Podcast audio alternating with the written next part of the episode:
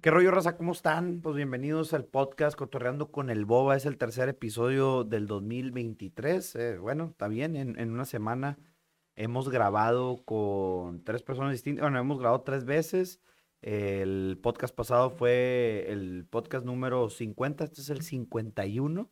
Y para el 50 hicimos una carnita asada, hicimos algo especial. Si no lo han visto, vayan a verlo en YouTube, se lo recomiendo. Tiramos mucho desmadre con todos mis compas. Eh, nos echamos unas cervezas y todo muy a gusto, ¿no? También pueden escucharlo en Spotify, también está ahí. Igual esto va a estar en YouTube y en Spotify, ya se la saben, ya se las saberitas. Y bueno, el día de hoy tenemos un amigo desde la infancia, tenemos aquí un amigo desde pañales. Este, literalmente tenemos fotos en pañales eh, con esas mamadas que te mueven los pies y no sé qué chingados te hacen ahí en la escuela, bambolina, estimulación temprana, una mamá así. Y bueno, ese buen amigo estudia medicina. Eh, hoy viene sin miedo a hablarnos acerca de lo que es ser un estudiante de medicina. Y digo sin miedo porque viven a veces ciertas situaciones, pues, de, o no de abuso, pero de trabajo extremo y bueno, no sabemos si, si alguien pudiera llegar a, a, a, castigarlo, entonces vamos a tratar de, de, no ser tan, tan, tan amarillistas para no meter en problemas a, mi camarada. Con ustedes, Manuel Galván Córdoba, el futuro doctor, futuro médico. ¿Cómo estás, Manuel? Muy bien, Boba, muchas gracias por la invitación, güey. Este, no, hombre, que decías que me puedo meter en pedos, ¿no? Probablemente hace unos meses sí. Ahorita la verdad es que yo creo que pues no hay ninguna bronca. Mm. Pero no, un chingo de... O sea, gracias por la invitación, güey. Y pues sí, desde pañales, literalmente. Tenemos ah. un chingo de fotos ahí que sales tú. Pues también sale el Beto, yo creo. Richie. El Richie también está en esas fotos. Entonces sí. Pues Oye, toda la vida. Galván, y yo tengo una pregunta. ¿Por qué dices antes a lo mejor sí me podía meter en broncas? Pues, a ver, o sea, ahorita ya acabé el internado, justamente en diciembre, te contaba. Entonces, Probablemente si estás en el hospital, o sea, en ese momento, y dices alguna pendejada que se haga viral, yo que siento que sí te harían algo. O sea, también no te puedes pasar de verga, pero, pero pues sí. Y ahorita ya acabé con eso, entonces técnicamente ya no le pertenezco a nadie. La NAWAC, que es mi universidad, pues es la que me podría regañar, pero pues, digo, si digo algo de un hospital y que me pasó, pues no creo que puedan hacer mucho, la verdad. Pues Galván, eh, bueno, yo le digo Galván a Manuel, ¿verdad? Galván, este, pues una pregunta, este podcast va a ser como dirigido hacia las personas que quieren estudiar medicina. Vamos a tratar de orientarlas. Y las personas que ya estudiaron otra carrera en la chingada, tal vez les sirve para sus hijos, les sirve para sus nietos, o les sirve para entretenerse y para saber un poco de, lo que es ser un estudiante de medicina. ¿Dónde, dónde estudiaste o dónde estudias? Estoy en la, bueno, estoy en la Universidad de Anáhuac, México. O sea, medicina como funciona en la mayoría de las escuelas del país y en la mayoría también de las escuelas este nivel internacional es que haces cuatro o cinco años de puro estudio, o sea, clases, o en, o sea, bueno, por ejemplo, en mi caso, fueron dos años de puras clases. Dos años de clases en la mañana, ir al hospital, perdón, hospitales en la mañana y clases en la tarde. Y luego ya viene el año del internado y el año del servicio. Que para los que no saben, el año del internado es prácticamente un año que te la vives en hospitales. Y es donde haces estas famosas guardias y la chingada que te quedas ahí pues toda la noche y haces guardia cada cuatro días, nos tocó a nosotros. Esto cambió este año, bueno, el año pasado. Por COVID. por, antes, por COVID yo creo, no sé la verdad por qué lo cambiaron, pero hace, dos años eran guardias, lo que le llaman ABC. O sea, tienes guardia A, luego otro vato B, otro B C y luego te voy a tocar a ti la A. Y ahorita son ABCD. Entonces tienes de guardia cada cuatro días y suena poquito un día de descanso más, pero es un chingo. o sea, lo aprecias bastante. Es toda la diferencia. Es toda la diferencia. Porque, o sea, en la guardia ABC prácticamente, si te tocara la el primer día de la guardia, el primer día estás bien jodido. O sea, el día que fuera la, el día B, pues estás reponiéndote y el día C ya estás de que preparándote para el día siguiente tener guardia. Entonces no tienes prácticamente día pues libre. Ahorita ya como quieras, si tienes ASD, pues el día C puedes agarrar el pedo y el D descansas y ya pues, te recuperaste para la guardia. Bueno, y tú estás viviendo en Ciudad de México, ¿verdad? Estoy en Ciudad de México, sí. ¿Qué es para un provinciano irse a vivir a Ciudad de México? Está chingón. O sea, al principio La verdad es que la ciudad te come, güey. O sea, así empezando, empezando, te come la ciudad. Está muy cabrón. Es una ciudad enorme. Y ni tienes idea de qué estás haciendo. O sea, en especial yo, pues, estuve en la región de Interlomas, allá en la Ciudad de México, que es donde está la Náhuac. Y pues como foráneo, supongo que en todas partes. Vives en una zona y la verdad es que no sales de ahí mucho. O sea, no te mueves por toda la ciudad.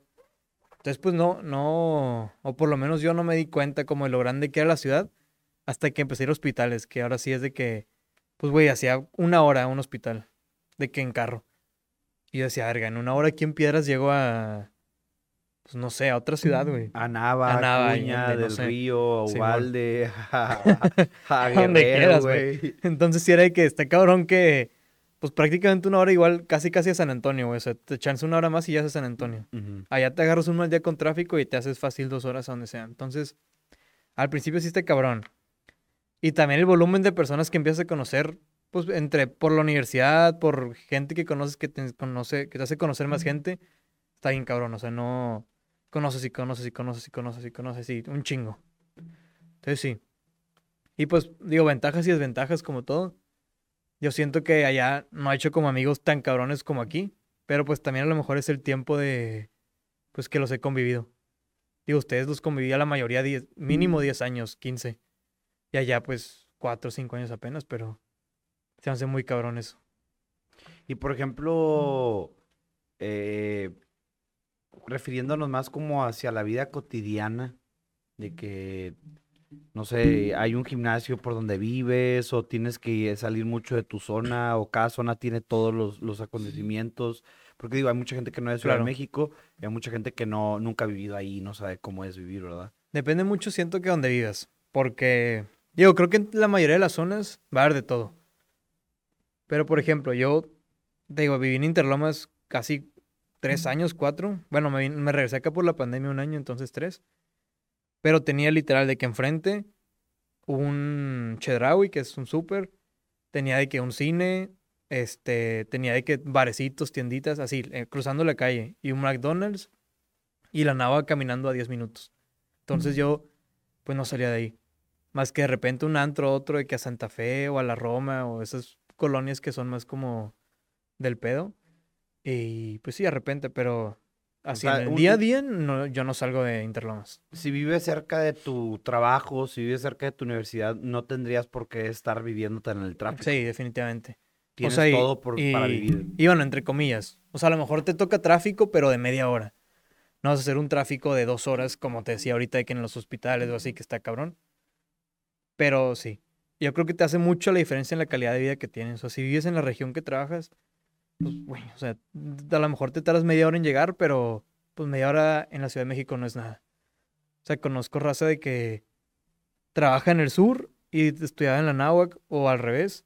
El sur queda, no sé, güey, o sea, si te va bien y puedes de que pagar de que la supervía, que es el segundo piso y la chingada, pues tienes que pagar 100 pesos diarios casi y te haces, no sé, una hora. Y si no, pues te la pelas y te haces dos horas más o menos.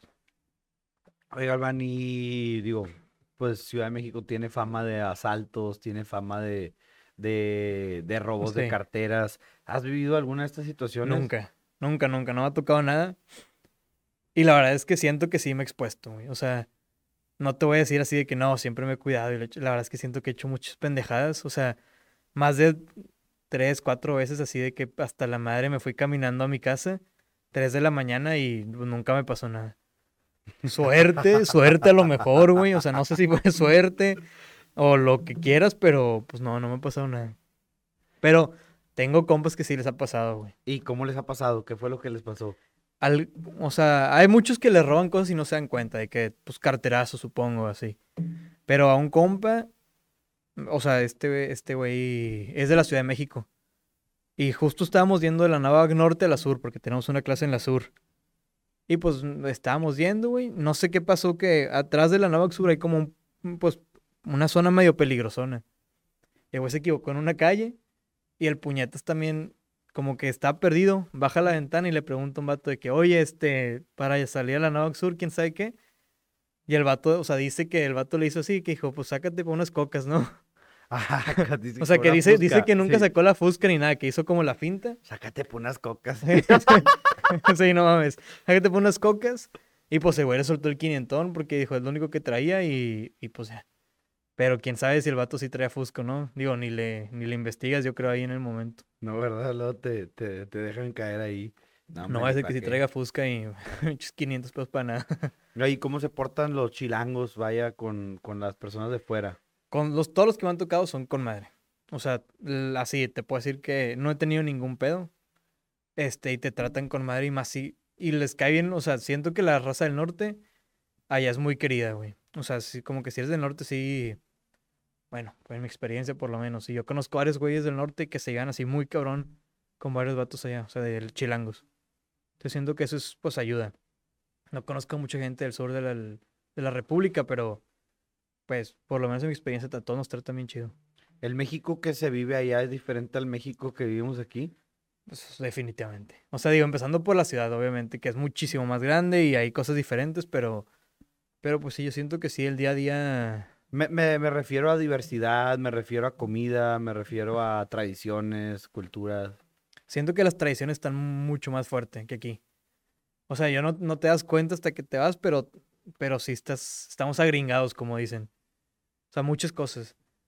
Y allá, pues sí, güey, o sea, allá sales y en la calle tracollos y sopes y, y me, me, encanta esa comida, o sea, tú sabes que siempre me ha encantado... Guaraches y la chingada. Comer, güey, y esa madre allá y bien barata. O sea, no sé, puedes comer un día sin pedos en la calle con 30 pesos. Una vez tú me recomendaste unos tacos, ¿no? Que estaban por un mercado, que eran de, de, ah, de carnitas. De carnitas, que son, tengo que son los mejores tacos de carnitas que he comido. Y de hecho voy con un compa que es judío. Entonces al vato le vale verga, obviamente. Ah, porque no puede porque no puede, pues, en teoría no puede comer cerdo, pero güey le vale verga. Pero sí, son unos tacos en Coyacán y, y están pasados de verga. ¿Dónde están para que la raza vaya a comer? Eh, no la quiero cagar, pero son los, o sea, son, estoy casi seguro que son tacos del mercado de Coyoacán. No, o sea, no en el mercado ya, pues no sé cómo llegar. O sea, te metes hasta el, o sea, literal, literal hasta el centro del mercado y a la mitad ahí hay un puestillo, pues, de tacos. No me acuerdo cómo se llama, pero son dos hileras grandes, así como dos filas grandes de mesas y, ahí comes. Chingos de gente. Chingos de gente y chingos de, pues, güey, se ven las carnitas luego, luego. O sea, es así. De que neta las, las estas como tipo barras, llenas, llenas de carnitas y de cilantro y limones y la chingada. Y pues está con madre. Bueno, vamos a regresar un poco a la medicina, ¿no? este, ingresas a, la escuela de medicina. Eh, ¿Cuánto tiempo tienes que estar estudiando? Mira, de hecho, para ingresar, en muchas universidades, no sé si todas, pero sé que en la mayoría te piden un curso propedéutico. En el caso de la NAWA, que es un curso de un mes y medio, dos meses, que la verdad está bien puñetas, o sea, está bien fácil. Bueno, yo digo que está bien puñetas, pero hay mucha raza que no lo pasa, entonces, la verdad es que no sé si, o sea, no, yo siempre he dicho que aquí en, en Piedras, pues por lo menos tenemos buen nivel académico, güey, o sea, yo siento que la mayoría de nosotros, o por lo menos nuestra generación, no estamos, pendejos, no estamos tan pendejos. Porque, digo, obviamente ya pues llega raza de todo, o sea, en ciudades más grandes pues llega más raza de todo. Y, pero sí, o sea, es un curso que a mí se me hacía bastante fácil. Eh, llevas tipo clases matemáticas y una disque anatomía, pero la anatomía era de que, ¿cuál es el sistema de que tiene el corazón y las venas? Y que el sistema circulatorio. Así, güey. Sea, neta, muy fácil. Este, a química estaba más perrillo.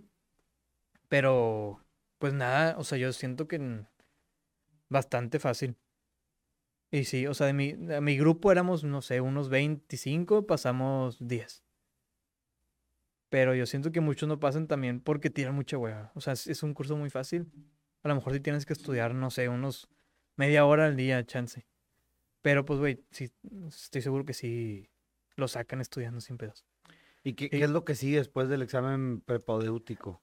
Eh, bueno, yo en mi caso no presenté examen de admisión por ser del Cumbres y ir allá a, a la nava que es de legionarios. O sea, tengo pase directo, por así decirlo. Pero en muchas universidades, bueno, en todas es pase admisión, el propedéutico y luego ya empiezas. Y en otras universidades, por ejemplo, La Salle, estoy casi seguro que es un, a lo mejor digo una pendejada, pero estoy casi seguro que es un semestre de propedéutico. Entonces dura más. Y, pero Tú bueno, equivócate, equivócate las veces que quieras, güey. Todos los videos que más pinches views tienen es porque gente se metió a corregir a mi invitado y está, Está bien. bien. Gracias por cagarlas, invitados. Pero bueno, entonces, después, ¿qué, qué- qué?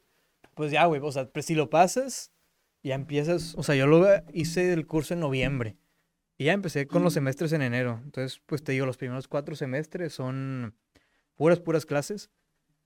Em, iba prácticamente de 7 de la mañana a 7 de la tarde. O sea, sí estaba pesadón.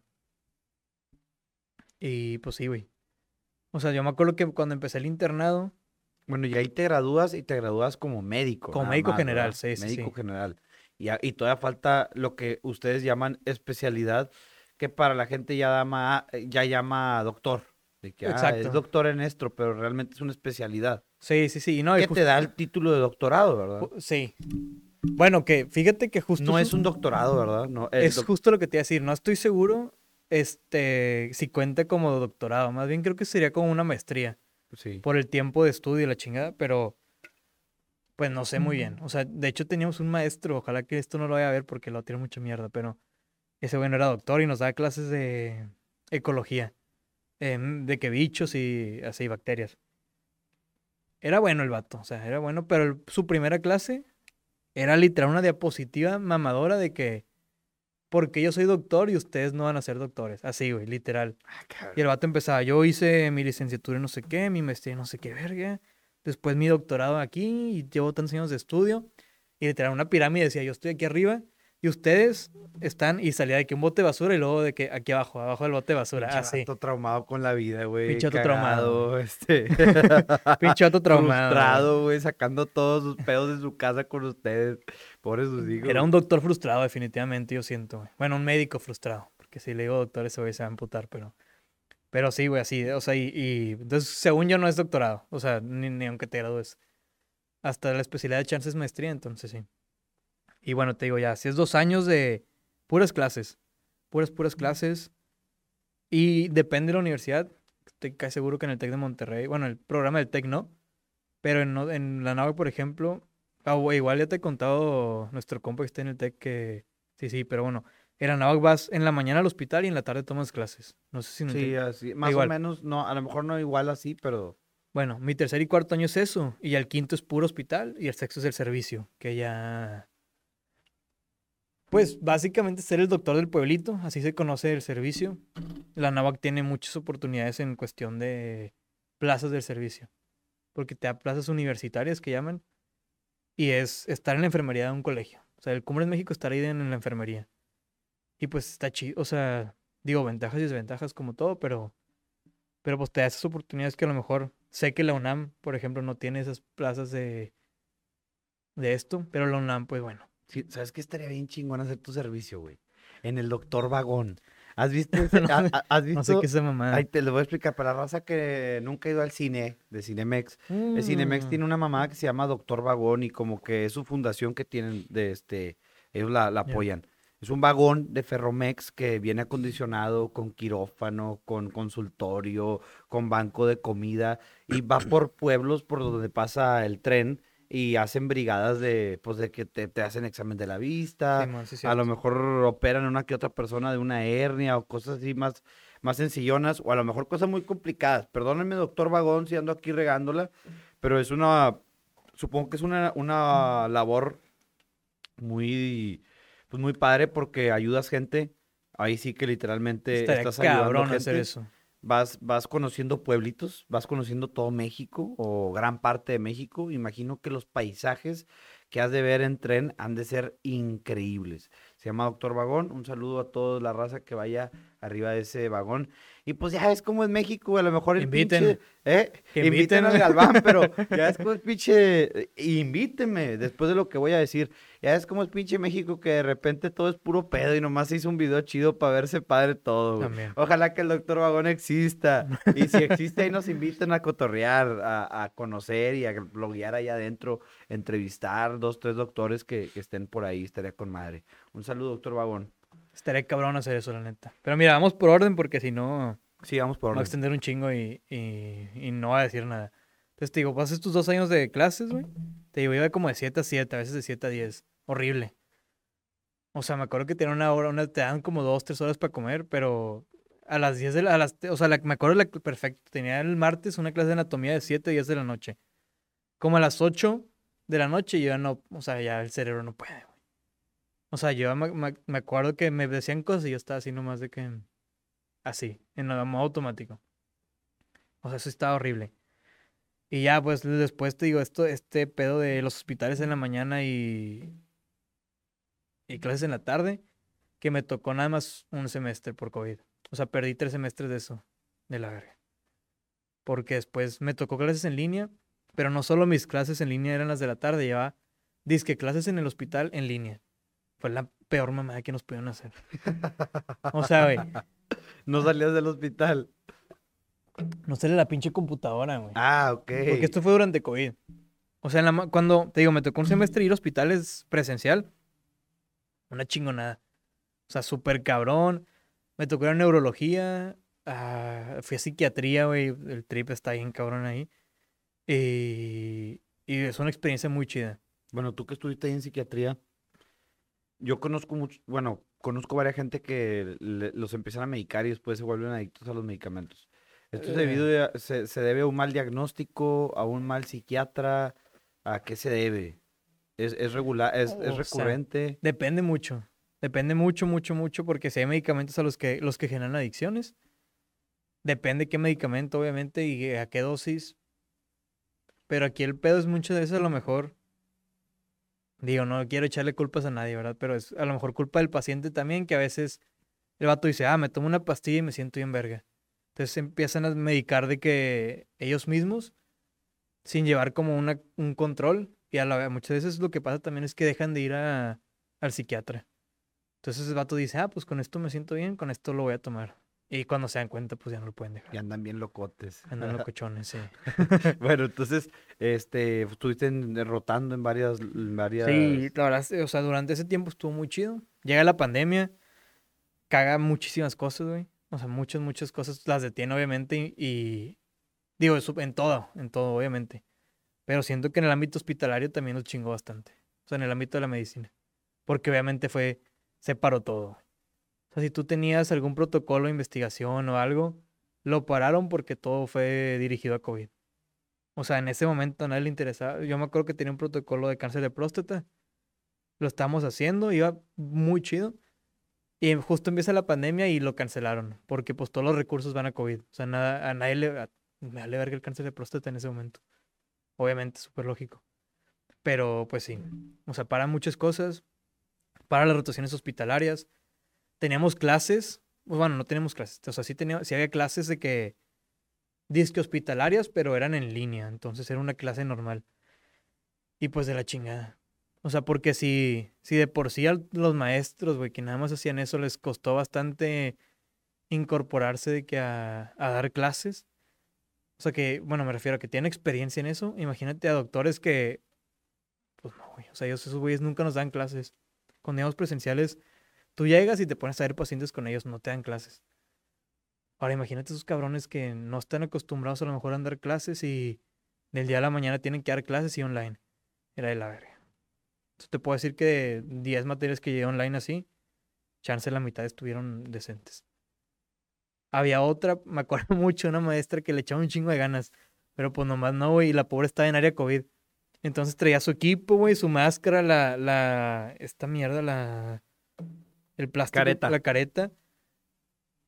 Y hablaba en por Zoom. Imagínate cómo se escuchaba, güey. O sea, No, se pues, parecía de que en el, güey. en el avión de que... Así, güey. O sea, horrible.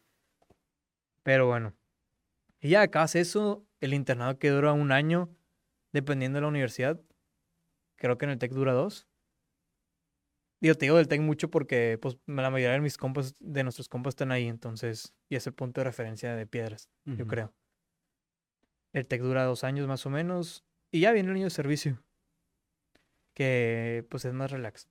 Bueno, y el año de servicio, ¿cómo los coges? ¿Cómo escoges tú dónde estar? Este, ¿te toca por calificación? Por o- calificación, sí. En la NAWAC, por lo menos, todo es eh, por promedio.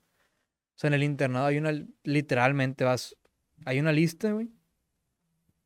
Primer lugar y están así, todas las plazas abiertas. Y el primer lugar empieza a escoger y pues se van cerrando plazas, se van cerrando plazas. es horrible. No me tocó a mí porque, ahorita te cuento por qué, pero bueno, es horrible, güey, porque, o sea, si estás en el lugar 50, pues tú vas viendo cómo se te van cerrando plazas y plazas y plazas y plazas y y, te plazas. toca ya nomás lo que hay. Y te toca lo que sobra. Digo, 50 exageré, pero éramos 150 en la generación, no somos tantos. Pero pues al lugar 100, pues ya, güey, te queda poquillo. O sea, te- no te queda tanto donde escoger.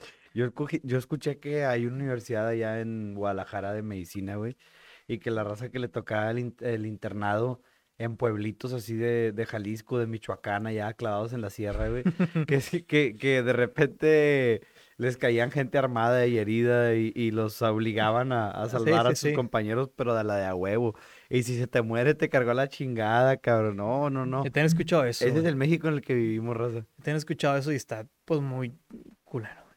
Después de toda la chinga que se meten Sí. los, los, los médicos, los estudiantes de medicina y llegar a eso, güey, y literalmente tener que sobrevivir tu Me acuerdo, internado. me acuerdo que cuando yo llegué a, a la Ciudad de México, yo no sé si fue cierto o no, pero un doctor nos decía, güey, que tuviéramos cuidado en casa. O sea, decía, quítense la bata. Siempre nos dicen, no andes en la calle con bata. No o sea, primero, qué pendejo te ves.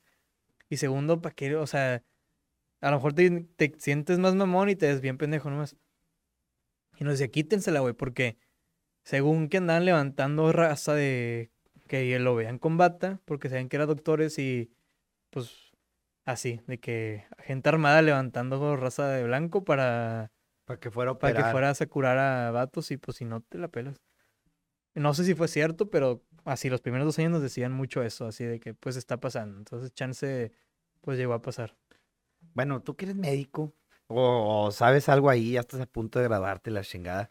¿Qué tan difícil es de que, no sé, sacarte una bala y coserte la herida? Como ya ves que, que, o sea, un veterinario lo puede hacer, güey, porque ya ves que las películas acuden a veterinarios sí, porque sí. ellos no van a dar el pitazo de que, de que llegó un vato herido, ¿no? Pues ahora sí que depende muchísimo. O Puede sea, ser un buen veterinario. ¿eh? Puede ser bueno el veterinario para hacer eso. O sea, güey, me refiero, depende mucho dónde es la bala. pero si es una herida no tan de En gravedad. un brazo o así, pues no sé, en una pierna, vamos a decir, y que es que está cabrón, o sea, porque si te da en una arteria grande, pues te la vas a pelar, güey, Mamaste. o sea, te- tienes de que, mm, si a lo mucho 10 minutos, y si haces el torniquete, pues un torniquete es, perdiste la pierna, huevo. O sea, hacer un torniquete es, ya sabes que esa pierna se echó a perder. Entonces la también, por eso, por eso, eh, no sé, bueno, yo antes de estudiar medicina me acuerdo que siempre cualquier cosa era que no, haz un torniquete y la chingada. Pues piénsenla dos veces si van a hacer un torniquete. Bueno, y para la raza que, que nos está escuchando, digo, vivimos en un país violento, ¿qué recomiendas hacer después de, si de- Dios quiera nadie de mis espectadores reciba un balazo en su vida, y ni yo, pero si llegas a recibir un balazo y por puro casualidad, este balazo no te quitó la vida, ¿qué es lo que debes de hacer?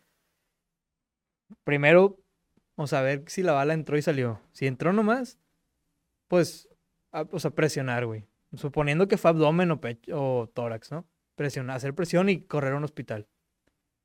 Eh, si es en otra parte, o sea, no sé, no van a intentar suturarse solos, no mames.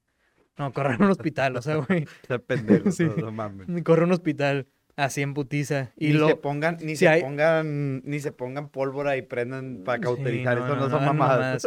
Sí, sí, o sea, lo que sí pueden hacer, güey, si tienen una venda, es como meterla en el hoyito. O sea, que dejó la bala, obviamente, meterla, meterla, meterla y pues a presionar para que, pues para que coagule, digo, para que, pues haga- para que no salga sangre, pues. Hemostasia, sí. Entonces, pues bueno, yo haría eso y correr a un hospital. Y lo, lo No es intentaría hacer nada, o sea, no intentaría ni sacar la bala, no, no haría nada, güey. Eso y correr a un hospital. Excelente recomendación, Sí. Rosa, ya saben. Ojalá que no les pase, pero si les pasa, acuérdense las palabras de Galván.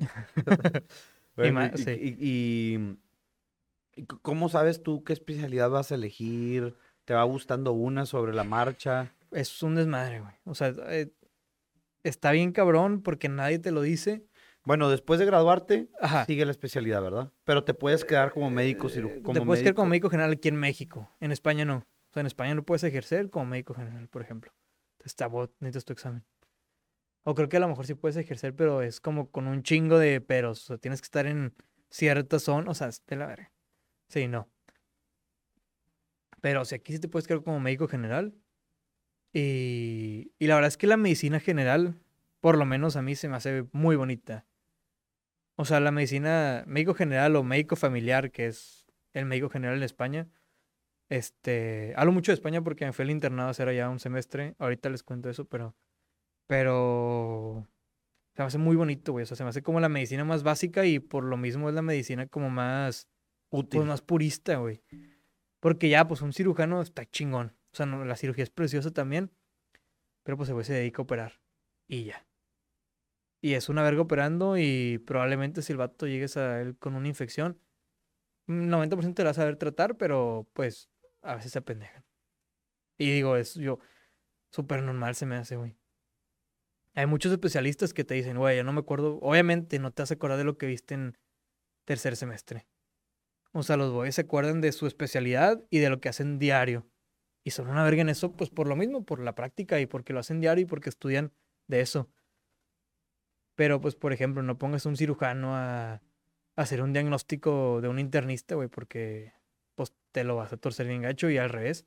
O sea, un internista lo pones a operar y pues, mm, a ver, o sea, a lo mejor te sutura, pero... Te saca el corazón en lugar de la vesícula. Pero no pues, güey, no, no es cualquier, no es cualquier cosa. Y, y menos ahorita que pues hay muchísimas especialidades, o sea, en, en todo siempre, o sea, como que todo, cada vez hay más ramas y más especialidades y más especialidades y, y pues los vatos sí. O sea, cada vez la medicina es más especializada, pero pues menos, pues sí, menos, o sea, nadie cubre lo general, pues. Mm. Y hablando de eso, pues algo medio injusto, que justo te quería hablar de esto. Pues no es injusto, pero algo pues medio cabrón que pasa aquí en México es que el médico general generalmente lo ven como, pues güey, es el médico, o sea, de que no, pues no es nada, Sin demeritar, pero el cabrón que está en las similares cobrando 50 pesos. probablemente. Que esos cabrones no ganan nada mal, güey. Fíjate, digo. Pues no, si atienden a 100 personas en un día, pues son 5 mil Ah, pesos. Pues sí, no mames, pero si atienden 20, güey. Estás hablando de... Haz la matemática. No, hombre, cabrón. Son como mil pesos, güey. Ok. No, no, ya, sí, son como mil pesos. Y que se los echan en seis horas, güey. Y que si ganas pues seis mil pesos a la semana, pues no está nada mal. Siento yo, güey. 20. Sí, mil, ¿verdad? Sí, son mil pesos. no, sí. 50 por 20 son mil pesos. Madre, güey, estamos muy mal para Y las digo que, sí. Digo que es lo más cabrón de eso, que, que... Por, o sea, yo siento que hay médicos generales muy buenos, güey. O sea, hay doctores similares muy buenos, muy cabrones, que saben lo que hacen. Y, o sea, muchas veces te digo, por lo mismo que se demerita mucho la medicina general, siento que todos piensan que es muy fácil, como, ah, güey, es una infección de la garganta. Todos saben qué hacer. Y no, cabrón, hay muchos, güey, o sea, Yo por lo estoy- Yo menos... estoy muy en contra del, auto, del automedicamentos. güey, No voy a mencionar, no voy a dar nombres, pero, pero un conocido mío eh, le gusta eso como de que andarse automedicando y otro conocido mío se enfermó.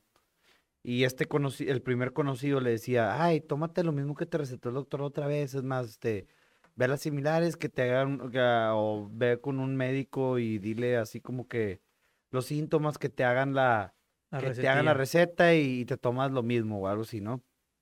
Yo le decía, no, el, el porque esta persona aparte no creía en las vacunas, digo, o sea, más real que si a la vacuna le pusieron fetos y que si la vacuna te deja estéril, más real que eso es la superbacteria, güey, que se crea por estar tomando antibióticos de una manera irresponsable y de una manera Sí. indebida. Mejor lo que debes de hacer es ir al doctor y que el doctor te recete. Resulta que la persona afectada tenía una bacteria en los pulmones. Que yo me imagino que si te pones a tomar la pendejada que te, que, que te automedicaste, esa bacteria solamente se hace más fuerte y más difícil de matar. Gracias a Dios, pues no pasó a mayores ni nada, ¿verdad? Sí, es un pedote eso que dices de las superbacterias. Si existe el término. No te lo o sea, sí. No, no me lo inventé. No, no, no, sí, yo sí, sí, sí, sí. pedo. Digo, pero suena mame. O sea, si yo te hubiera escuchado decir, si yo te escuchado decir eso hace, hace, no sé, hace seis años te hubiera dicho, no mames, boba, no digas mamadas. Sí, sí, sí, pero, no, pues sí existe, güey, y, y sí, o sea, son bacterias muy resistentes. Y me nosotros tocó- mismos las hacemos me- resistentes. exacto, me tocó ver en hospitales, hacen, se llama antibiograma. Ponen la bacteria, la siembran en un método de cultivo, en los, estos, eh, se me fue Platillos, los, discos. ajá, en los discos. Los discos de agar, depende del cultivo, bueno, mamadas ya. Pero ah, ponen las, y le ponen como pastillitas de antibiótico y se va viendo qué tanto crece la bacteria alrededor del antibiótico.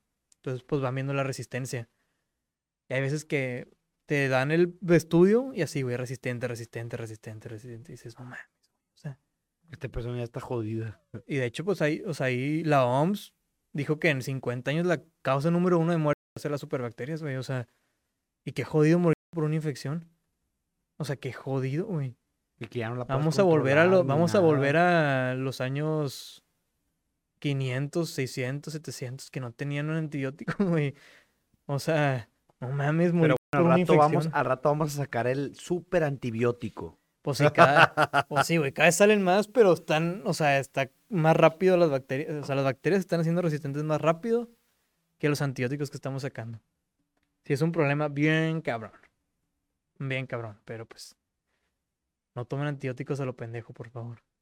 Bueno, entonces hablabas de no de meditar el trabajo de un Ah. médico y de ahí para dónde nos vamos o qué pedo. Y te digo, güey, pues, o sea, siento que se merita y, y no es fácil. O sea, no, no. Hacer un diagnóstico en primera línea no es nada fácil. Y un buen médico te hace un diagnóstico certero y te da un buen tratamiento, cabrón. Y lo más importante, siento yo, de, por lo menos yo que voy a ser, voy a graduar como médico general y que siempre nos dicen, siempre, es lo que te enseñan en la carrera básicamente. Lo más importante al ser médico es saber cuándo lo que estás viendo te sobrepasa. Y y sabes que ya no puedo, ¿Sabes vete con Sí, esta persona. Exacto. Y saber dirigirlo. Porque, bueno, si llega con una pierna rota, no le vas a decir, oye, güey, pues vete con el, El cardiólogo. pues no mames, güey. O sea, y la verdad es que sí, si tratas las cosas básicas y, y refieres cuando tienes que referir, tú estás haciendo tu chamba con madre y deberías de pagar, te deberán de pagar bien, cabrón. O sea, en España, que es un sistema público, pagan lo mismo al médico general que al cirujano. Lo mismo. Y se me hace con madre. O sea, pro- o lo mismo siempre. Pros y contras, pero se me hace con madre, güey, que le den la importancia al médico de, eh, de primera línea. Porque aquí, cuando estás enfermado, güey, y no has dicho, "Uh, pues, lo primero voy a ir con un internista a lo mejor, algo así. Pues siempre, siempre que me enfermo voy con un internista. Y el pobre internista viendo pura mamada, güey. O sea, viendo puras infecciones de garganta y puras mamadas así porque... Pues porque así es aquí, güey, en México. Triste. O sea, siempre... Más o menos primero, segundo y tercer nivel. Segundo nivel... Bueno, primer nivel es médica, medicina familiar. Segundo, cirugía general, este, ginecología, pediatría, eh, internistas. Y ya después pues siguen los cardiólogos, urólogos, etcétera el 95% lo debería de ver entre el primero y el segundo nivel. O sea, el 80% el primero, el 15% el segundo nivel. Y aquí en México, pues, no sé, no quiero decir números, pero pues la gran mayoría creo que vas directo al segundo o tercer nivel. O sea, O sea, traes te una saltas- infección, Te saltas al te médico. saltas todo, güey. O sea, traes una infección de vías urinarias a lo mejor y ni siquiera vas con el internista, vas directo con el urólogo. ok. Y ese pedo, cualquier médico, gen- bueno, no cualquiera, pero un buen médico general te lo trata sin ningún problema. Sin tener que recurrir al, espe- al especialista, güey. Exacto. Y se pierden mucho, güey. Se pierden recursos, güey. Se desmadra todo el sistema de salud. Y pues ahorita estamos como estamos por eso también. O sea, no hay. Hay muchos médicos y. Pero a lo mejor no hay tantos médicos en el primer nivel. No, no vamos a hacer una comparación entre el, el- el sistema médico de España y el sistema médico de, de México, porque creo que sería un desmadre y estaría bien cabrón. Absurdo, sí. Estaría bien cabrón como poner una tabla, o sea, ten- tendremos que hacerlo de manera gráfica, pero nos pudieras contar de cómo funciona el sistema, o sea, pues todo el mundo sabemos cómo funciona el, el de México, ¿no? Yo creo que desmadre, cualquier persona que. Cualquier persona que lo escuche sabe de que, ah, no, pues yo voy al IMSS y, y a lo mejor, y a lo mejor me tardó cinco horas en que un médico me atienda y a lo mejor no me van a atender. Eh, Entonces tú nos vas a decir, tú nos vas a decir, hablando de médico y la madre, yo tosiéndome, ah, tú nos vas a decir, en España tú llegas y la chingada, y la persona que está en su casa, pues ya, ya sabe cómo compararlo, de que, ah, cabrón, no mames, está cabrón en España. Por eso te digo que no hay necesidad de mostrar las dos partes, Sí. porque la, la parte de México todos la entendemos. ¿Cómo, ¿Cómo funciona el sistema médico en España? Rápido, güey. Nomás de México. O sea, en México, aparte de que todo está, pues, como lo- todo lo que hablamos, ¿no? Es un sistema súper dividido. O sea, hay IMSS, hay ISSSTE, Fobiste, hay el nuevo, que se me fue el nombre, güey, el que puso AMLO, este... del bienestar, supongo, una Ajá, una cosa de esas, güey. Y dices, no mames, está súper dividido, por eso también hay tanto desmadre. Pero bueno, hablando de España, allá lo que funciona es, tú no puedes sacar una cita, bueno, el público, obviamente. El privado tú pagas y vas a donde quieras. Y también es el gran pedo aquí en México, que a lo mejor el 40% es privado aquí en México. Allá el 5% es el privado. O sea, no existe la medicina privada básicamente. Entonces allá el público, una chingonería, güey. O sea, en serio, mamá, super mamón. Este, bueno, obviamente, en cualquier servicio de urgencias, en cualquier hospital te atienden en putiza. Bueno, en putiza. Obviamente tú llegas. Si es que llegas por una tos, te van a dejar ahí tres horas porque es más importante pues las urgencias que van llegando, urgencias de verdad. Señores que han con dolor en el pecho, no te van a decir, señor, con dolor en el pecho, espérese porque tengo aquí un cabrón con una infección de garganta. Entonces te van a mandar la verga y pues ni modo, te toca esperar. Pero, pues allá, como sirve entonces tu cita con tu medicina familiar, que es médico general, vas con él, el cabrón te, te estudia y te receta. Si ve que de plano no, ese cabrón te tiene que mandar con el de segundo. Y así el de segundo con el tercero. Pero allá no es, o sea, imposible que en el público tú saques una. Aquí también, de hecho, que saques una cita con un güey de segundo nivel. No, es que aquí pues la privada dominan bastante. Cosa que en, en países de pues primer mundo no. O sea, y así el sistema público es muy bueno. Entonces no hay necesidad tanto de un sistema privado. Yo me acuerdo muy bien que fui, estuve un viaje en Europa y me enfermé me de, de una infección, ¿no? Este, traía tos, catarro, los oídos tapados, una infección fuerte. Y pues dije, no, pues se me va a pasar, se me va a pasar, se me va a pasar y nomás fue incrementando.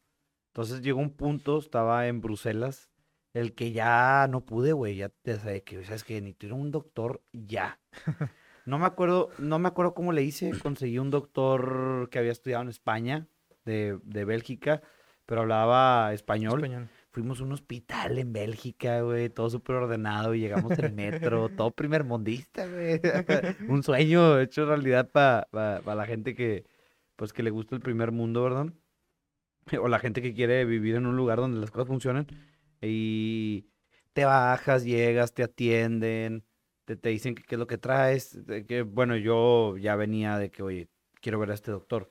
Fui con el doctor, el doctor me vio y la chingada y ya me dio unos medicamentos, fui a la farmacia, compré los medicamentos y todo.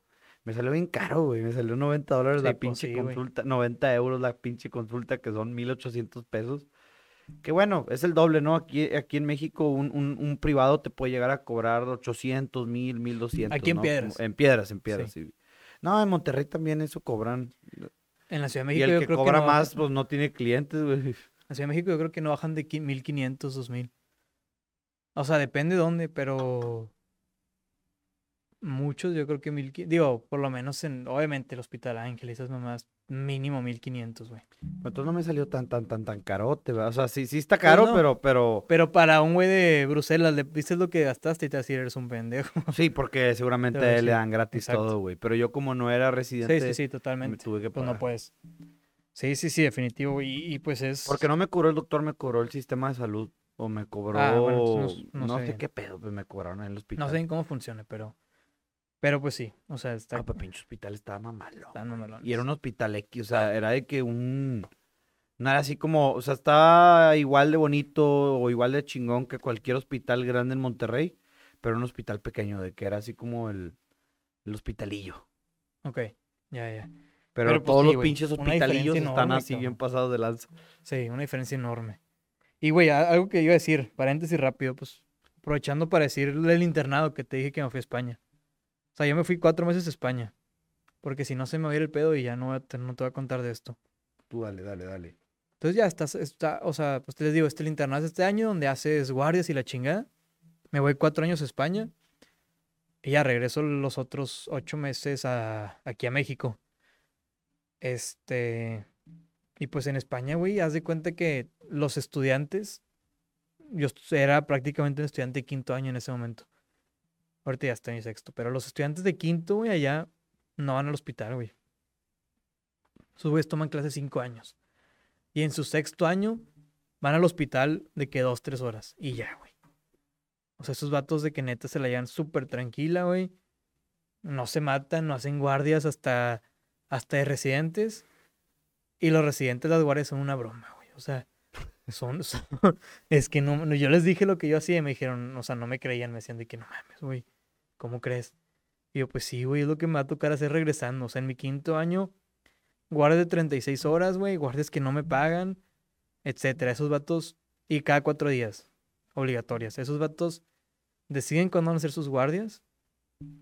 Máximo pueden tener seis al mes, güey. Máximo. Yo tenía siete, más o menos. Y los pagan como 300 euros la guardia. Y son guardias de 24 horas. A la madre, 300 euros. Y guardias de 24 horas, güey. Que, o sea, tú puedes estar 24 horas. Después de la hora 24, te- el hospital. O sea, los jefes del hospital te corren. Te dicen, no puedes estar aquí ya, güey. Literal. Es una mamada, güey. Oye, por ejemplo, yo, yo tengo un amigo que me contaba que, que de verdad él quería y, y le pedía a Dios jamás nunca estar eh, internado ni hospitalizado porque él ya estando dentro se dio cuenta del desmadre que traen, güey. O sea, que por ejemplo, él que es, que ni siquiera es residente, que ni siquiera es doctor, que ni siquiera es nada, le tocaba como tratar con gente que llegaba a urgencias, que él tenía que solucionar problemas que nunca en su vida le había pasado por aquí y, y no había, no había nadie más que un residente que literalmente había sido él en algún momento y había aprendido a puro base y error. en, en güey. un momento, hace un año, güey. O sea, hace un año, sí, No sí. es un cabrón que lleve cuatro años ahí. Es un momento de que ese vato estuvo un año ahí donde yo estoy, que no sé nada, y ese vato sabe porque ya la cagó varias Porque ya la cagó chingos de Sí. veces. o sea. Y entonces el vato me decía, o sea, ni de pedo yo quisiera estar en un hospital jamás, güey, porque literal, o sea, nos, nadie, nadie los que estamos ahí sabemos qué estamos haciendo. Definitivamente, güey. O sea, y más en el sector público, obviamente. Qué fuerte, Es güey, una diferencia cabrón. muy cabrona del sector público al privado aquí en México. Cosa que en España el sector privado está mejor, güey. Y eso está súper triste, güey. O sea, qué triste que por ir al público, pues te la vas a pelar. O sea, tus probabilidades de salir bien son menos.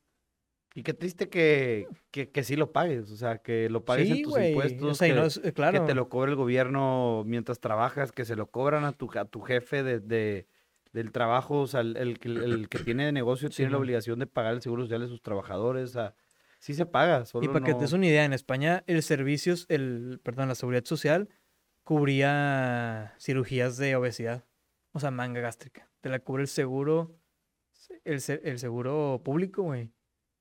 No Bueno, ¿y tú qué opinas de que, y ya nos vamos a meter en temas controversiales, de que, por ejemplo, un cambio de sexo sea obligatorio eh, o, o que te la tenga que pagar el gobierno? O sea, porque sea- desde mi punto de vista, como que, oye, pues, o sea, no lo podría entender y me van a contestar, no, claro que no lo podrías entender, pues te estoy diciendo que no, güey. Pero, o sea, no lo podría entender porque nunca me he sentido en una situación donde mi cuerpo No no, me guste, no sienta que no pertenezca y quiera, este, pues, quitarme mi miembro masculino y, y hacerme, no sé cómo, no sé cómo es el procedimiento, una vaginoplastia, no sé cómo chingo se le diga, güey, Sí, y sí, sí. ponerme pechos. Pero pues me supongo que, que, que es algo que no es debido a muerte, ¿verdad? Y, y que, que si lo quieres, no, que si lo quieres hacer, pues tal vez te tiene que costar, a lo mejor este, no, no te lo va a poner el gobierno, pero, o sea, creo que hay como otras, en México, por lo menos. Vivimos en un sistema de salud donde bien a huevo hay para curar el cáncer, donde bien a huevo sí. sobresaturado, pero hay, hay, hay prioridades antes que, que llegar a, a esa, no, no sé, ese, ese es mi punto de opinión. Yo también pueden ir con un psiquiatra, aunque creo que ya sea ilegal ir con un psiquiatra para estar bien con tu sexo, güey, o sea, eh, vivimos en un mundo muy extraño. Sí, lo que digas está bien y lo que digas está mal. Sí, Así, exactamente, o sea, Lo que te diga, o sea, lo que contestes y lo que pienses está bien y está mal. Porque, ¿cómo le vas a prohibir a alguien que se quiere cambiar? Alguien que neta tiene un pedote con eso, güey. Que sí, a ver, los problemas este, psicológicos, emocionales, deberían de tomarse con la misma importancia que un problema de salud. Entonces, ¿cómo le vas a negar a alguien que se quiere cambiar de sexo ese derecho? Porque al final es el derecho a la salud, güey, y es parte de la salud del bienestar este, psicológico. Pero también, ¿por qué chingos yo te pagando mis impuestos a un vato para que le quiten el pito? güey? sí, o sea, O sea, la neta, güey. O sea, hay un cabrón que se está muriendo de Ajá. cáncer y hay otro güey que Hay niños que, que, le les quiten el ponen agua, güey, que en lugar de quimioterapia y vas a gastar en un cabrón que le quieren que le quiten el pito. Lo que digamos está bien y está mal, güey. Lo que digamos está bien y está mal. Es- Este, es que, pinche güey, también- me acaba de enseñar algo muy también si no, también si, es que, güey, vamos a suponer que decimos eso, pero luego tan así también, güey, pues hay un vato que se cortó el pito porque no lo quería. No, pues Entonces es culpa del sí, sistema, es culpa del sistema de salud, güey, que no le dio su tratamiento adecuado a tiempo también, güey. O sea, si lo ves así, pues sí, güey. Pero ¿por qué no, por qué no pudo acudir con un psicólogo o un psiquiatra para a lo mejor que acudía, cabrón, a lo mejor sí iba. Y el vato, pues, sabes que ya no aguantó, no se pudo esperar. En el IMSS serían como 126 años de espera para que le hagan cambio de sexo. Mames, güey. Está muy culero. O sea, está, está. Pues sí, güey, está muy cabrón, güey. O sea, lo debería cubrir el sistema de salud. privado, ¿eh? También está el sector privado. Lo debería cubrir el sistema de salud. Si tuviéramos todos los recursos, pues yo digo que sí. O el manejo. Definitivamente, sí, tenemos todos los recursos de manejo y el sistema no estuviera sobresaturado. Pues sí. Sí, claro, locura, háganse lo que quieran. Ah, güey, algo bien cagado que en España me pasó, güey.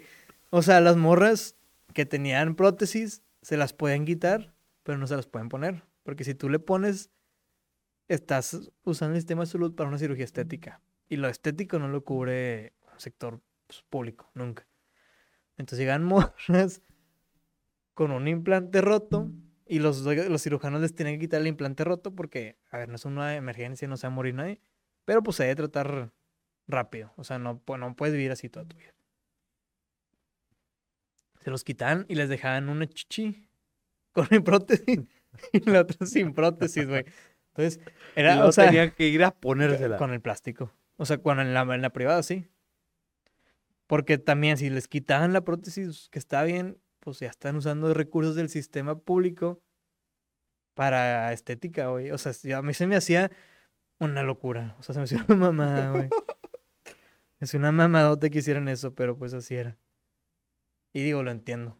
O sea, yo me emputaría de que, güey, ¿por qué le vas a poner prótesis a una morra con mis impuestos? Digo, viéndolo de una perspectiva ya así súper radical, ¿verdad? Pero, pero pues sí, güey, porque vas Súper a... conservadora del Pero, dinero ajá. y la chingada. Digo, y como sistema de salud, que pues se trata de que tú tengas a tu población bien, ¿por qué andar gastando en poner prótesis, güey? Pues yo también pienso lo mismo. Y, y, y por eso hablaba acerca de lo de lo de el cambio de sexo, pero creo que eso no es solamente estética, No, ¿verdad? ahí sí hay un problema de Un salud. chingo de cosas, pero bueno. Pues sí, güey. Entonces, pues ya te digo, este... Temas muy controversiales. ¿Qué te ha tocado ver en el sistema de salud que te haya... ¿Has visto morir a alguien? Sí, ahí te va, güey. Te voy a contar rápido. Excluyendo España, eh, lo que viví aquí en México. Sí, la- el, el fuego, la Estuve, guerra. estuve en tres hospitales. Pediatría, ginecología y urgencias. Los primeros dos me tocaron en institutos. Entonces, aunque son hospitales públicos, pues no son hospitales, llamémosle de guerra. O sea, no es el hospital que son güeyes que llevan en sus guardias 80, 60, güey, 60, 80 vatos y que llegan cortados y la O sea, llega pura cosa de tercer nivel. O sea, en pediatría llegaban niños complicadísimos, güey, O sea, niños que en serio decías de que no mames, güey. O sea, tenía esta deformación genética sumada a otra chingadera, a otra chingadera. Y aparte, güey, de que sus papás habían abandonado. la- O sea, cosas así de que bien Tristes. tristes, pero, pero bien radicales, güey. O sea, niños en serio muy, muy complicados. O sea, cosas que no vas a volver a ver en la vida, probablemente. O sea, cosas que no me van a tocar volver a ver en mi vida. Y esperas que no te vuelvan Espero a que no. tocar. Y si lo me tocan, los mandaría ahí, güey. Porque no sabes, o sea, es un niño a lo mejor que te llega con una infección en la orina, güey, que se subió al riñón, pero ese niño solo tiene un riñón. Cosas así, güey, que decías tú de que no mames, güey. O sea, De que se te chinga el de que riñón neta, que murió. puta suerte, o sea, que suerte tan culera, Hay niños, pues sí, bien, malitos, güey. Y, y nunca me tocó ver a un niño, a mí así, que se murió. Pero me tocó de que yo entregué la guardia un sábado, me acuerdo, a las 8 de la mañana. Era un niño neonato, o sea, tenía, no sé, 10 días. Está bien grave el niño, está bien grave, está bien grave, está bien grave. Se le perforó el intestino. Lo entregamos en la guardia y como a las 4 horas falleció. Pero no me tocó verlo a mí. El primer mes me tocó ver a señores morir que llegaron en paro cardíaco urgencias me tocaron dar RCP y la chingada. Entonces, bueno, el punto de esto es que no te puedo contar a lo mejor de un internado en el sistema público como tal, o sea, que no sea un instituto, porque el instituto comparado a un hospital público, yo creo y por lo que escuché de mis, de mis amigos allá, sí hay una diferencia muy grande. O sea, sí es completamente diferente. Y hay algo místico, vamos a llamarlo místico, pero hay algo, pues sí, hay algún misticismo en ver a alguien o sea, pues, pues como el, cuerpo se apaga, co- como que cuál es la diferencia entre vivo y muerto. No sé, o sea, no, no, ahorita que me acuerdo no te lo puedo ni describir porque la verdad eh, vi como así de ver como, como tres, tres personas que fallecieron, las tres en urgencias y las tres en la privada, en el Hospital Ángeles. Y güey, o sea, la verdad la primera estuvo horrible, la segunda y la tercera, pues no que te acostumbres, pero pues ya eh, fueron señores que llegaron Ya, O sea, ya, ya estaban de que ya no eh, había. los ya llevó, no su familia los llevó para, pues para rescatarlos. Ok. Pero el primero no llegó muerto. O sea, no llegó muerto. Digo yo, perdón, no llegó. Infartado. ajá, o sea, el señor estaba en paro. Pero tenía. El paro tenía, no sé, a lo mejor dos, tres minutos. O sea. Muy difícil, pero había posibilidades de sacarlo, ¿no? Del paro.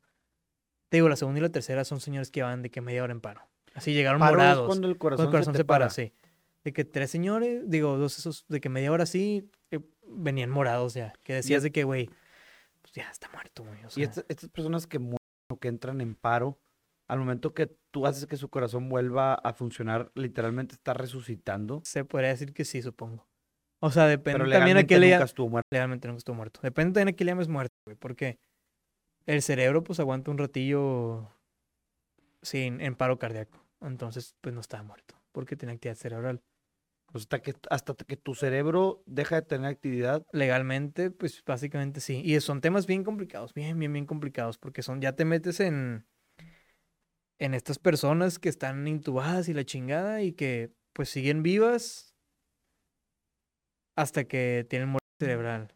Y hace, es un diagnóstico súper difícil, güey, de que en qué momento diagnóstico, o sea, en qué momento diagnosticas una muerte cerebral y hay muchísimos criterios. Te hacen varios exámenes, electroencefalograma, este, pruebas como clínicas, reflejos, cosas así. Pero, pues, güey, te toca verlo, o sea, pues sí, o sea, es muy difícil como decir, estaba muerto y ahora ya no, porque pues, o sea, no mames, también, como, o sea, así como que así lo reviví, pues no, güey, o sea, cuando, si, si está muerto, muerto, no vas a, no vas a revivir a nadie, cabrón, aunque lleve dos segundos muerto. Pero pues sí lo podrías, lo puedes ver desde la perspectiva de que el corazón está parado y si tú no le haces nada, pues ese güey se va a morir. Entonces, o sea, el corazón está parado, ajá, literal. sin, sin los doctores, Pero el sí cerebro sigue vivo, entonces por lo tanto pudiera ser que tú Ajá. Entonces, pues, no sé, güey, o sea, no, ahí sí está, qué pregunta medio capciosa, siento. habría que preguntarle a Dios. Y pues yo siento que, te digo, estás haciendo la función del corazón tú con el RCP, es lo que estás haciendo. A lo mejor no está muerto la persona, pero está muerto su tejido cardíaco. Y pues bueno, a veces que me tocó ver un paro primero. Esa señora se nos paró en el servicio de urgencias, güey. O sea, ahí mismo se paró. O sea, bueno, se tuvo el corazón. Y fue la primera vez que me tocó verlo. Está bien, cabrón, güey. Los urgenciólogos son una verga, güey. Verlos como actuar en ese momento. La adrenalina está tope, güey. O sea, yo dije, hay un momento que yo dije que estoy bien, no estoy tan nervioso, güey. Me pasan un medicamento, me dice, güey, ponle la jeringa. Mi mano de que así temblando, güey. No podía de que atinarle al hoyito el medicamento con la jeringa. De lo tembloroso que estaba, pero yo no me he dado cuenta que estaba tembloroso. Entonces, el rush de adrenalina está muy chido. Fíjate que yo una vez fui a urgencias y la verdad fueron unos pendejos los doctores. Este, me pude haber quedado idiota por culpa de ellos. eh, me dio una isquemia cerebral Mm. transitoria y su, o sea, su excusa fue de que, ah, te drogaste. De que, no, güey, este, al chile no me drogué, no nada, no pisteé. Estaba jugando Xbox en mi casa y empecé a ver doble, o sea, y empecé a balbucear pendejadas, o sea, no, no estoy drogado. Ah, bueno, ahorita lo checamos. Güey, me pasaron a un TAC dos horas después Y ya en el TAC se dieron cuenta que tenía un infarto cerebral. Sí, no mames. Pero, digo, nomás porque mi cuerpo re- retrajo ese coágulo que se fue al cerebro y me provocó esto. Pero si, el, si, el, si, mi, si mi cuerpo no hubiera rechazado este coágulo, pues literalmente no, cuentas, hubo, güey. no hubo medicamento, no hubo absolutamente nada. Este, como por cinco o seis horas. No, no hubo nada hasta el día siguiente. Porque todavía cuando me pasaron a la cama fue de que, no, pues que ya pasó tu, ya pasó tu episodio, ya si te hubiera pasado algo, ya te hubiera pasado. Y así como que, ah, mira, pendejos. Este, ya no te vamos a dar nada, mañana te, te vamos a medicar. Pero es bueno. que, o sea, güey, digo, no es por defender a los médicos de urgencias porque muchas veces se cometen muchos errores, muchos, muchos, muchos. No voy a decir ni en qué hospitales ni nada porque en los tres estuve en urgencias. Entonces, o sea, en, digo en pediatría, pero en urgencias, y luego en ginecología, pero en el sector de urgencias. Y en el ángel estuve en urgencias, urgencias. Pero en los tres vi, o sea, errores. No, Negligencias, no, no dirías negligencias tal vez, porque no es un acto pre, este, ajá, no es un acto que tú lo provoques, pero pues que lo ve, o sea, que después de ver el acto, o sea, después de ver toda la situación fríamente dices, pues se hicieron muchas cosas mal. Y pues güey, o sea, y hasta, o sea, ahí, ahí, Pero en, ese- en esos errores a gente le carga la chingada. pues sí, exacto, güey, pero ahí, ahí dices de que verga, o sea, pues se hicieron muchas cosas mal y hasta qué punto puedes culpar al médico. O sea, me pongo yo en tu situación, güey. Me llegas tú diciéndome eso. Yo nunca voy a sospechar, güey, de un cabrón que se está teniendo un, un infarto cerebral, una, un derrame, como le dicen, un derrame cerebral, en un vato de 25 años, güey. Que ni está... Pero fue, fue lo mismo que todos los doctores estaban en shock, de que el Ajá. neurólogo, el, el cardiólogo, todos estaban de que, ah, la verga, que nunca había visto ese pedo. Me llegas con eso y lo último que hubiera pensado es este güey se me está, está teniendo un EBC. Porque no tienes pues ningún factor de riesgo, güey. O sea, ¿por qué lo hubieras tenido? Entonces no sé, cabrón, está bastante raro. Pero, o sea, te digo, no es por justificar a estos cabrones que te atendieron, que no sé ni, ni quiero saber dónde ni nada. Pero, güey, pues también, definitivamente, si llega un vato así y estás en un sector privado, también eso, cabrón. O sea, siento que, pues, hazle una tomografía de que así en cuanto llegue, güey. O sea, tú quítate de pedos. Porque, mm, o sea, el pedo fue que, o sea, me acuerdo muy bien. A mí Me retuvieron como, un, como 40 minutos. ¿dónde? En, en un cuartito. Ah, ok. Y entonces en esos 40 minutos, de que no sé, pasaron 40 minutos y llegó una señora con una, con un código stroke, que es este, Simón EBC. una embolia, ¿no? O Sí. algo así, eh, que es, que es como lo que me está dando a mí, pero a mí me está dando una microembolia o mini embolia, no sé cómo le quieras llamar. Pues, o sea, Transitoria, pues. transitoria, para Transitoria la es gente que, que, eh, que pasa, ¿no? ajá, que llega, o sea, que es- está ahí menos de, no me acuerdo, debería saber, debería saber eso, pero no sé, creo que son menos de dos horas, menos de dos horas y se- menos de 24 horas y se pasa. Bueno, esta, se- esta señora, pues es que llegó muy mal y código stroke, código stroke, y la pasaron directo al, la pasaron directo a la tomografía. Entonces ahí como que me quitó mi turno, pero pues hubo 40 minutos en los que Pero, a mí pues, me pudieron pasar ahí Güey, si llegaste a eso, pues tú también eres código stroke, güey, porque, o sea, Pero si ellos no se dieron cuenta, o sea, no se percataron de eso. Pues sí, es que ya, o sea, depende mucho el criterio del urgenciólogo en ese momento y de su experiencia, porque, pues, güey, también si te hubieras drogado, pudiste haber tenido eso, y alguien drogado no te va a decir, no, no me drogué. O sea, digo, sí, me drogué. Nada ¿Cómo más. chingados que, o sea, yo nunca me he Muchos- drogado, pero, güey, nunca le puedes mentir a un doctor, no mames. Pues no, güey, pero ya mucha raza que llega de que no, yo no, no me drogo, güey. Güey, tuvimos una señora yendo a urgencias como cuatro días seguidos porque tenía, eh, no me acuerdo si era estreñimiento o diarrea, pero bueno, el punto es que tenía algo intestinal, güey. Estudios, estudios, estudios, estudios. Señora, toma algo. No, no tomo nada, la chingada, se droga. No, no, no. Así, güey, cuatro días en urgencias. Le hablamos a un gastroenterólogo el quinto día porque fue de que, güey, pues esto ya, o sea, no mames. Que venga el gastro. Viene el gastro, la ve. Este, señora, ¿fuma marihuana? Algo. Sí, fumo marihuana. Al quinto día, güey, de urgencias. O sea, su quinta vez de estar ahí, de gastar dinero y... A ver, No gente, si se drogan, si consumen algún estupefaciente y tienen algún problema médico, díganle al doctor, chingada madre, al doctor no le importa, el doctor no les va a poner el dedo con la chota, no le va a decir a su marido, no le va a decir a, a su jefa díganle la verdad a los pinches doctores, hombre. ¿Para qué, pa qué hacen perder el tiempo y el dinero y todo, güey? Pues sí, güey, así cinco días. Entonces, por fumar marihuana no podía cagar. Algo, sí, no, te digo, no me acuerdo si era estreñimiento o diarrea, no me acuerdo bien. Pero era estreñimiento y había vómitos. Entonces, por eso estaba, estaba muy raro todo. O sea, son cuadros bien raros. Y la señora, una, o sea, un personaje, obviamente, bien extraño, güey. Bien extraño el personaje, güey. O sea, todo un personaje, obviamente. Y ya al final fue de que, pues, güey, es, es esto por cannabinoides, obviamente. O sea, no hay duda, dijo el gastroenterólogo.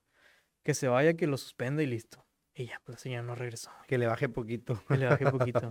La señora, él, cuando le empezó a preguntar, yo estaba ahí, güey. Y la señora, sí, fumo diario. Y del doctor, ¿cuánto? Y voltear al esposo. Y el esposo como que se queda de que medio riéndose. Y se puso unos cuatro cinco cigarros diarios y la chinga. Y yo estaba de que O señora, seis no o mames". siete. Oye, te pasa mucho, o sea, es, es horrible, porque también te- me putearon a mí, obviamente, güey. O sea, ¿cómo no le pregunté si fumaba? Pasa mucho así. O sea, tú no le habías preguntado. Sí, güey, los cinco Ah. días.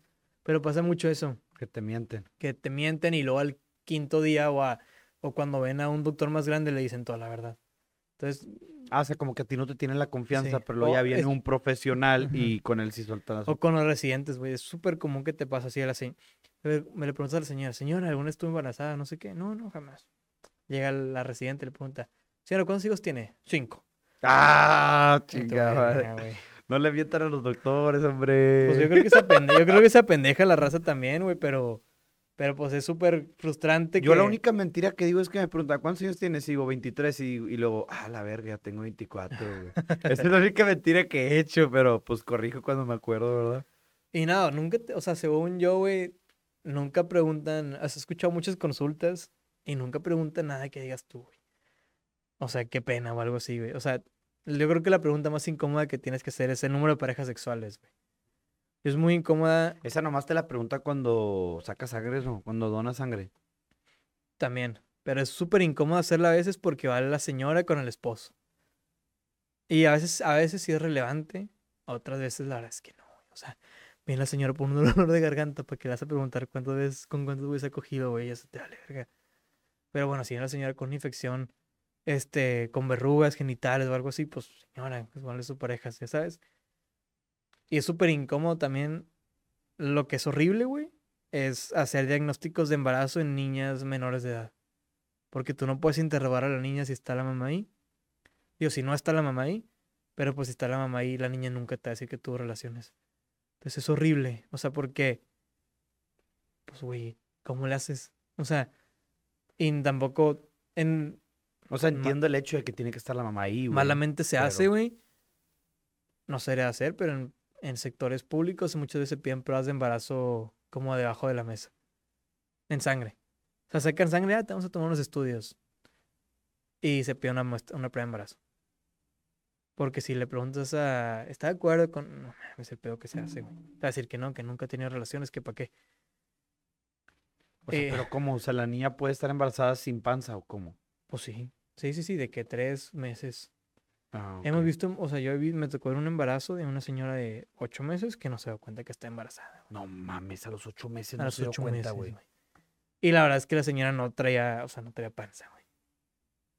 No, en- o sea, A la verga, pinche niño. Ojalá que la señora no hubiera estado pisteando y fumando y... es el pedo, sí. Digo, no, o sea, no me acuerdo si ella particularmente, pero pues el pedo de cuando nos haces un diagnóstico de embarazo en chinga. Pero pues muchas mamadas, bo, pasaban. Bueno, Y, y- y frustrante también. ¿Qué otras cosas pasaban? En urgencias, güey.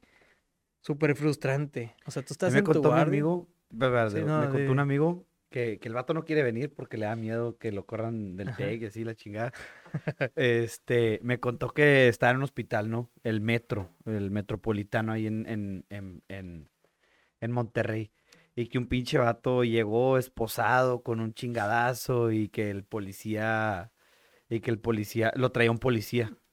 Y que, eh, ¿quieres que, que te, lo, te, te lo esposo? ¿Qué pedo? Que y dice, no, güey, ya. Y dice mi amigo, ya está bien madreado, güey, ya, que- que no los poses ya, güey, no pasa nada.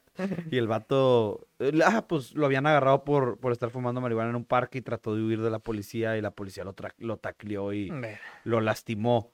Y entonces lo llevaron a atenderse antes de llevarlo a la comisaría. o No sé si sea protocolo los policías o andaban con la sí. conciencia, con la conciencia de que, con la moral de que chingado, le partimos en su madre a este güey. Pero sí, lo llevaron a, a urgencias. Sí, pues nos tocar muchas cosas. güey. De las cosas, desde cosas horribles hasta cosas de que dices de que pobre vato a cosas que es. Es horrible estar de guardia, güey. Me tocó una vez así, en la guardia. A las 12 ya hemos acabado. O sea, ya despachaste todos los pacientes, pues te puedes ir a dormir mientras no llega nadie, obviamente. Ahí te duermes en tu camita en urgencias. Y así una señora llega. A las, no me acuerdo. ¡Ay, mis hijos! A las 2 de la mañana, cabrón, y llega. No, pues ven, está embarazada. Vengo porque estoy embarazada y he estado sangrando. Ah, ok, señora. ¿Cuánto tiempo lleva sangrando? 24 días. A la verga, güey. Güey, porque vienes a las 3 de la mañana un viernes en la... O sea, Ya mejor espérate otro Sí, día, sí. güey, no ¿ya mames. te esperaste 24 días y medio? Espérate medio más, no seas mamona, güey. Sí, Ven a las 9 de la mañana. O sea, se preocupó la señora el día número 24 de sangrado. Es- es- son cosas que te pasan. ¿Y qué le pasó? Eh, ¿Estaba bien? ¿Estaba mal? el No, bebé? ni me acuerdo, la neta. O sea, no, no tengo todo echar mentiras, ni me acuerdo porque llegó, pero fue, ay, señor, chingue su madre. Bueno, también lo que me decía mi amigo es que uno ya deja de, que, pierde como la fe en la humanidad, güey, de que le llega, le- que me decía que llegó un niño, güey, con una infección estomacal, no sé qué pedo, y que mi amigo dijo de que, de que voy a pasarlo a morir al cuarto, o sea, este vato ya no tiene solución, de que pásalo a morir al cuarto, y pinches papás pendejos que, que una pinche infección tan simple la, la volvieron a que se les murió un hijo. O sea, de que neta, que el vato, de que no sintió nada. Le digo, eh, güey, no sentiste nada de que, lo único que sentí fue de que repugnación por los papás, de que, de que fue una pendeja, fue una negligencia. O sea, no, o, ¿cómo se dice? Omisión. Omitieron muchas cosas, como dices tú, se tardó 24 días sangrando hasta que se preocupó en el 24 a las 3 de la mañana. O sea, así fue con no este, se preocuparon hasta que el niño dejó de hablar, o sea, no mames, güey. O sea, sí que se le paró el corazón, o sea. Sí pasa, güey, y es horrible. O sea, me tocó un... Llegaban casos de niños, bebés, güey, de que se descuidaron, los papás lo dejaron tomando leche sola y se ahogó. ¿Qué dices, güey? No mames, tiene ocho días, ¿cómo vas a dejar a un niño tomando leche sola, mamón? Pero que, No, sé, güey, ya no sé si lo entiendes o... pues, no sé, güey, o sea... Pues nunca hemos sido papás, pues pero no, yo güey, creo que pero- cuando sea papá no voy a hacer esa mamá. Pero, pues, supongo que puede pasar accidentes, pero no sé, güey. Pero ese tipo de accidentes, güey. No sé en qué ya no sé momento... si sean accidentes ajá, o, no o sé en sea qué momento... te valió. Todo, exacto, no sé en qué momento dices de que no, pues la neta sí me descuidé, güey. Este podcast ya se puso bien triste, güey. ¿Algo más que quieras decir antes de retirarnos, mi, mi Manuel? Pues nada, este. Estudiar medicina es cabrón, complicado, piénsenla bien. Muchas veces te preguntan, ¿volverás a estudiar medicina? O sea, ahorita. Yo creo que sí. O sea, yo creo que sí lo volvería a estudiar, pero hay mucha gente que te dice, la neta, no. O sea, porque es una putiza, güey. La medicina no está el dinero. Si quieres dinero, no hay dinero en la medicina, güey, no. O sea, digo, Puedes hacerlo, pero con no sus es como que... excepciones, obviamente, pero si quieres hacer dinero, pues no está en la medicina. Y pues nada. Y por ejemplo, un consejo que te darías a ti mismo, ahorita, con la experiencia que tienes ahorita, a tu yo de cuando empezó, cuando estaba decidiendo hacer esto. Definitivamente que hubiera estudiado más, güey. O sea, yo creo que hubiera estudiado más. Si repitiera la carrera, hubiera estudiado un poquito más. Digo, siempre puedes estudiar y, y rescatas mucho, obviamente. Pero pues sí, al estudiar, estudiar un chingo desde el principio, acostumbrarte, güey. Y digo, y también que nunca te vas a sentir que sabes, güey. O sea, yo en este momento, digo, estoy bien verga, estoy súper preparado para empezar a estudiar medicina otra vez. O sea, si empezara mi carrera en este momento, siento que la aprovecharía súper, súper El cabrón. doble. Mucho más, güey. 10, 20 veces más. Pero pues hoy muchos coincidimos en este, o sea, me he hablado con muchos amigos de esto y me dicen, güey, definitivamente me siento así, o sea, empiezas la carrera después de cinco años de estudiar medicina y apenas sientes que tienes la capacidad de empezar la carrera. Pero pues, güey, nadie va a estudiar cinco años más. O sea, es ilógico, obviamente. Pero pues nunca vas a saber todo, siempre estás aprendiendo, estudien. Que estudiara, güey, pues nada. También priorizar, o sea, poner prioridades en tu vida. Yo, por ejemplo, yo siempre prioricé mi salud mental, güey, y... Y la neta había días que era de que, pues, güey, ya estoy, o sea, tenía examen al día siguiente, eran las 12 de la noche. Ya no me desvelaba, güey, o sea.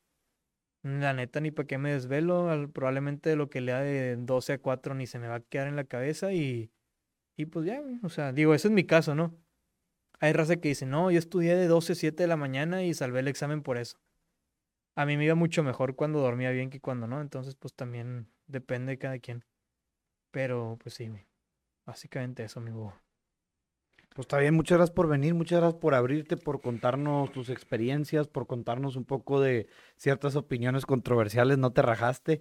Este, me da mucho gusto que estés aquí, me da mucho gusto ver cómo ha avanzado toda tu trayectoria, cómo pues cada vez aprendes más y siempre nos has tratado de resolver dudas a toda la raza que, que te conocemos, pláticas escuchando a Manuel acerca de, de, de, enfermedades y de, ese tipo de, de cosas que afectan al, al ser humano, al cuerpo humano. Hombre, Este, pues toda la raza que va en el carro, les mandamos un fuerte abrazo, un fuerte saludo. De toda la raza que está en el jale, muchas gracias por escucharnos mientras pues le hacen ganar dinero a su jefe. y ustedes también hacen dinero, cabrones. Este, les mandamos un saludo a toda la raza que está en su casa escuchándonos, que nos pone para divertirse, para bañarse, para cotorrearla con la banda. Un fuerte abrazo a todos ustedes. Si tú quieres estudiar medicina, si andas ahí que te trae las espinitas, pues por lo que yo he escuchado, por las, no soy médico, pero pues sí piénsenla bien. Este sí es algo complicado, no es algo de, de, de como para tomárselo a la ligera. Y yo creo que es una recomendación que pudiera darte, darles yo, que no soy médico, así que no la tomen es que si ya tienes cinco años estudiando, güey, ya nomás te faltan otros tres, atórale, cabrón, no mames. Sí, definitivamente. O sea, yo te diría eso, ¿verdad? Pero Chingo de raza hay gente que, literal se sale. Sí, ya, güey. O sea, yo en ese momento digo, pues ya lo acabo nomás por el pinche orgullo. no, por el orgullo, porque ya, ya le invertiste un chingo, güey. O sea. Ya mínimo tu papelito. Sale hasta contraproducente salirte, la o sea. No, y vale la pena. A ver, también lo, lo, dije bien macabro seguramente, de que no, verga, tengan cuidado. Vale la pena, está chingón, es súper bonito, güey. Pero pues si es una putiza y nadie te dice nada. O sea, nadie, te dice que llegas a tu sexto año, güey. Y que no sabes qué especialidad quieres. Y muchos doctores que ya están de especialistas te dicen, pues eso lo tuviste que haber sabido desde que entraste a medicina. Ah, pero mira, eh, eh, profes también porque muchos profes también era de que, ah, eso lo viste haber aprendido en prepa. ¿Cómo chingado así aprender en prepa a calcular la masa del sol, puñetas? Enséñame tú, güey. O por ejemplo, una, una, clase que nunca en mi vida aprendí a poner, poner los acentos, güey. Ahí poco a poco voy aprendiendo más. Una clase de español, literalmente, en la universidad. Oiga, maestra, pues tire paro, no sé poner acentos. Eso lo debiste haber aprendido en, en, en la, en la secundaria y en la prepa ah, ya me chingué, ya no voy a aprender nunca, qué pedo, usted no me va a enseñar, pero bueno, un saludo para todos mis maestros de español, no hard feelings, pero pues sí, no he aprendido a poner acentos. No, yo tampoco. Muchas gracias a todos por escucharnos, ahí nos vemos.